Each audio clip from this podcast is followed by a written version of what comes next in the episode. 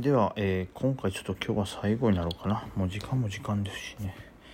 えーと、じゃあこれいきましょうか、えー、梅木さんこんばんは。ガリクソンさんが、えー、株が楽しくないとおっしゃってましたが、えー、先物取引の選択とかないのでしょうか。梅木さんは先物なども取引されているようですが株の現物よりも見るべき情報やチャートも限られているのでそちらに主戦場を移られたらどうでしょうか。いつも楽しくラジオを聴いておりますが、えー、本日配信は一リスナーとして残念に思いつつ仕方がないのかななどと思ってしまいましたので、えー、質問ではないですが投稿しましたと。これはま日経ガリクソンの方を聞いていただいたんでしょうかね。ちょっとガリさんが負けててこれはちょっと本当にバイトするしかないと。まあ、正直負けてる状態でまあブログを書くのも大変やしそのついてこないしでましてやラジオなんか喋ることもないしでねブログよりもよりこうもう生ものですからバッとこう楽しく喋らないかんというやっぱり芸人のねプレッシャーというのを勝手にやっぱ感じてしまうでしょうから、まあ、そういうのもあってちょっとラジオも一旦こと休みたいみたいな流れだったんですよね。はいまあ、やっぱりトレードしてると本当にそのね気持ちっていうのも分かりますしだってそもそも生活しようとしてるわけじゃないですか。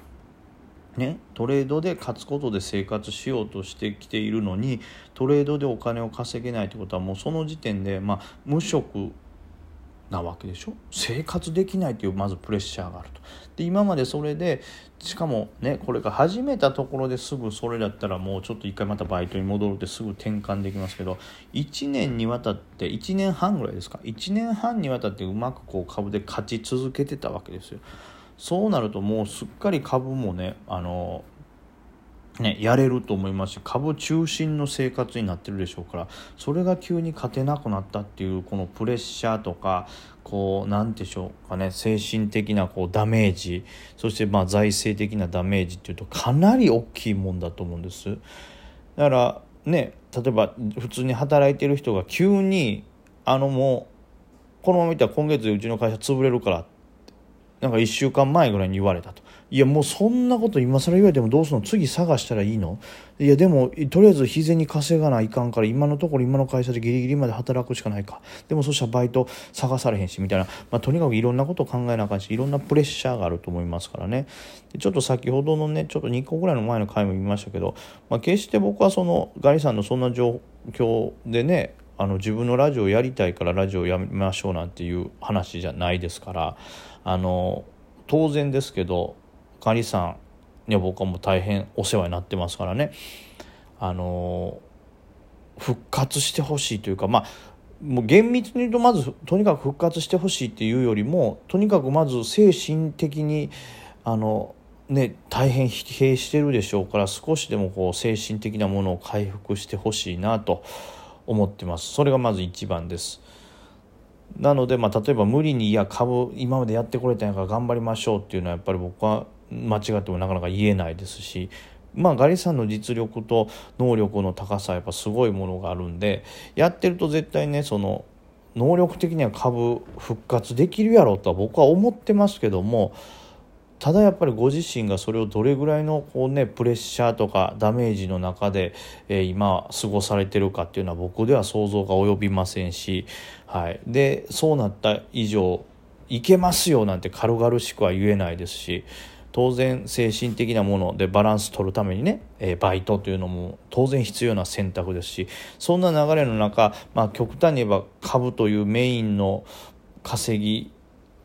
頭が今なくなりそしてサブのバイトとかも考えなあかんっていうところで、まあ、言ったらこのラジオっていうのはもちろん大事なものですよこう気分をこうやってね喋ることで発散できることもあったりとかしますけどそれはあくまでまあ僕の観点でもありますからガリさんが同じ目線でもないでしょうしそういう余裕のない状況ってなるとやっぱり人間できることが限られてくるんで選択を絶対しないとダメですよね。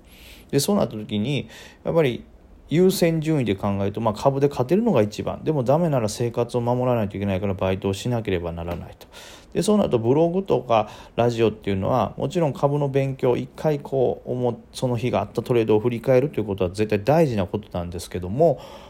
ストレートに生活には今ね関わってこないことじゃないですか。でさらにそれが今ガリさんの状況みたいに精神的にあんなに疲弊してゆとりがないっていう状態っていうのはあの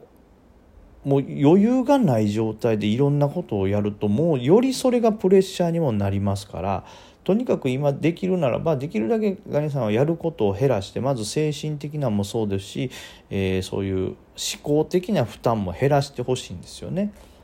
そうじゃないともう単純にトレードがうまくいくとか生活がうまくいくっていう以前にですね精神的にこうねあのブラック企業に働いてる人と一緒ですよその冷静な状態じゃないと冷静な判断って下せないですからそのためにはまず作業量を減らしてですね冷静な考えれる自分の気持ちを落ち着けられるという時間が絶対必要だと思うんで、はい、僕はだからまあそれもあったから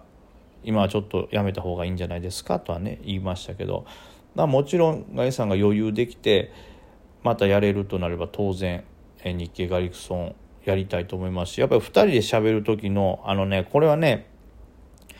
何でしょうねこういう芸人というかこう人前で喋るしかもクロストークで喋ってる人にしか分からん喜びなんかもしれないですけどもう一よくガリさんがねそのジャズっていうわけですよ。お笑い僕のお笑いはジャズやから。それは本当にあのおっしゃる通りでですね。ガリさんとってねその前の階段のイベントとかもそうでしたけど打ち合わせをしないんですよ。でしたことも急遽あったとしても突然変えたりしたり。もうだからその辺って全く通じない。本当にアドリブでその場で喋るんですけどそうやってお互いが今こういう気持ちかなこういうことを言いたいんじゃないかな。じゃあこういうことを俺がトス上げてみるかとか。あそしたらこう帰ってきたか。俺なんとかこれ拾おうみたいな。こういうラリーをしてる間に本当に思ってもない奇跡的な場所に到達できたりとか奇跡的なこうトークのストーリーになってとんでもないねあの面白い単語がバンと生まれてきたりするその瞬間の気持ちよさってすごいんであれっていうのも絶対一人のラジオでは絶対手に入らない、えー、まあ、喜びでもあり快感快楽でもあるわけですよ。なのであの2人でやるラジオっていうのは2人のラジオでしか到達できないすごい、えー、何でしょうかねまあ経験として本当にこう喜ばしいものが詰まってるわけなんですよ。それは逆にやってるものにしかわからないとは思うんですけどその時の喜びって本当に何者にも代え難いぐらいのねおおバッチンとはまったなみたいなそういう気持ちよさがありますから僕はもうできるだけできるのであればあのねラジオは当然続けたいですしまあ当然あのガリさんとはねもう一個のその、えー、史上最低のワイドショーっていう放送もあってそっちで一緒にねまた配信とかもやっていこうっていう話はしてるんでまあ、もちろんガリさんとのラジオ2人との2人でやるっていうのはガリさんが OK 出す限りは僕はねやらせていただきたいと思ってますから、はい、ただまああの株のは株のでね思ってもないこうホームランがちょっと肩の力抜いてできますからあれはあれでねまたガリさんに余裕が出たらやりたいなと思ってます。ちょっとねその話が長くなってしまいましたけどまあなぜじゃあその株が楽しくないのにじゃあ先物どうやっていう話ですけどまあ単純に言ったら先物でじゃあ勝てんのかっていうだけの話なんですよ。でまあ先物ってねどういうものを皆さん見られてトレードをされてるのか分かんないですけど、まあ、当然僕もチャートそして先物やるとき板も見ますしある程度のその何て言うんですかね日銀の言葉であったり海外の指標であったり、まあ、金利であったりなんか債券の相場であったり海運の指数であったりとか一通りある程度はね見ますけど僕からするとこの何て言うんですかね株現物よりも見るべき情報やチャートが限られてるとは僕は思わないんですよね。そのまあ確かに複数の銘柄にわたって複数の情報チャートいたっていうのを見るとあの現物いや先物より株の方がたくさんのこの何て言うのかなそのえー、っと情報を得ないといけないのかもしれないんですけど僕からするとまあ、先物の、まあ、今のところの見てる限りの勝率と、まあ、取れる値幅とかっていうのを考えた時に僕はやっぱり株の方が圧倒的に成績がいいんですよね。まあ、最近調子が悪いと言っても、えー、今までの分も入れたら確実に成績がいいわけですよ。でそうなった時にじゃあ多分おそらく今の先物だけにしたとしたら今先物を見てる、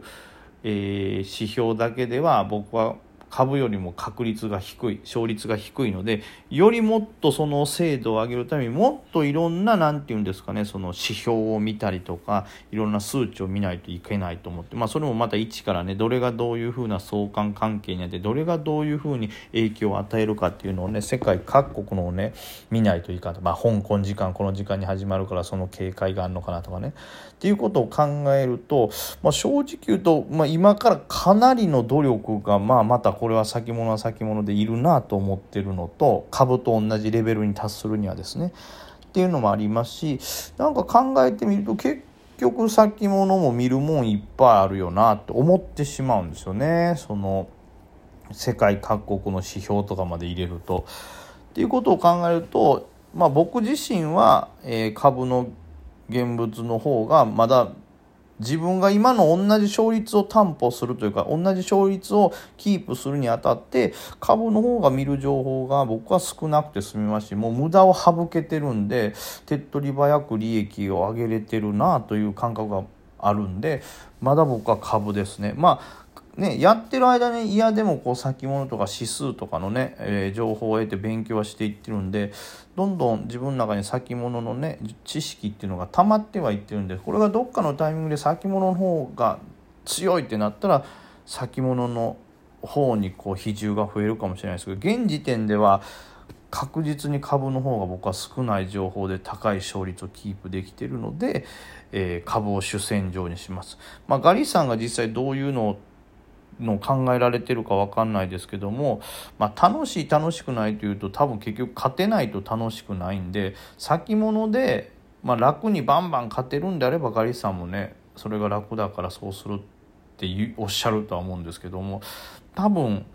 ガリさんも僕より触ってないってことはまだ先物のね知識っていうのも少ないでしょうから多分今の現時点ではガリさんは先物をやるより株の方が勝率まだ高いと思いますからはい。そういう理由もあってまあ勝率的に株ですね。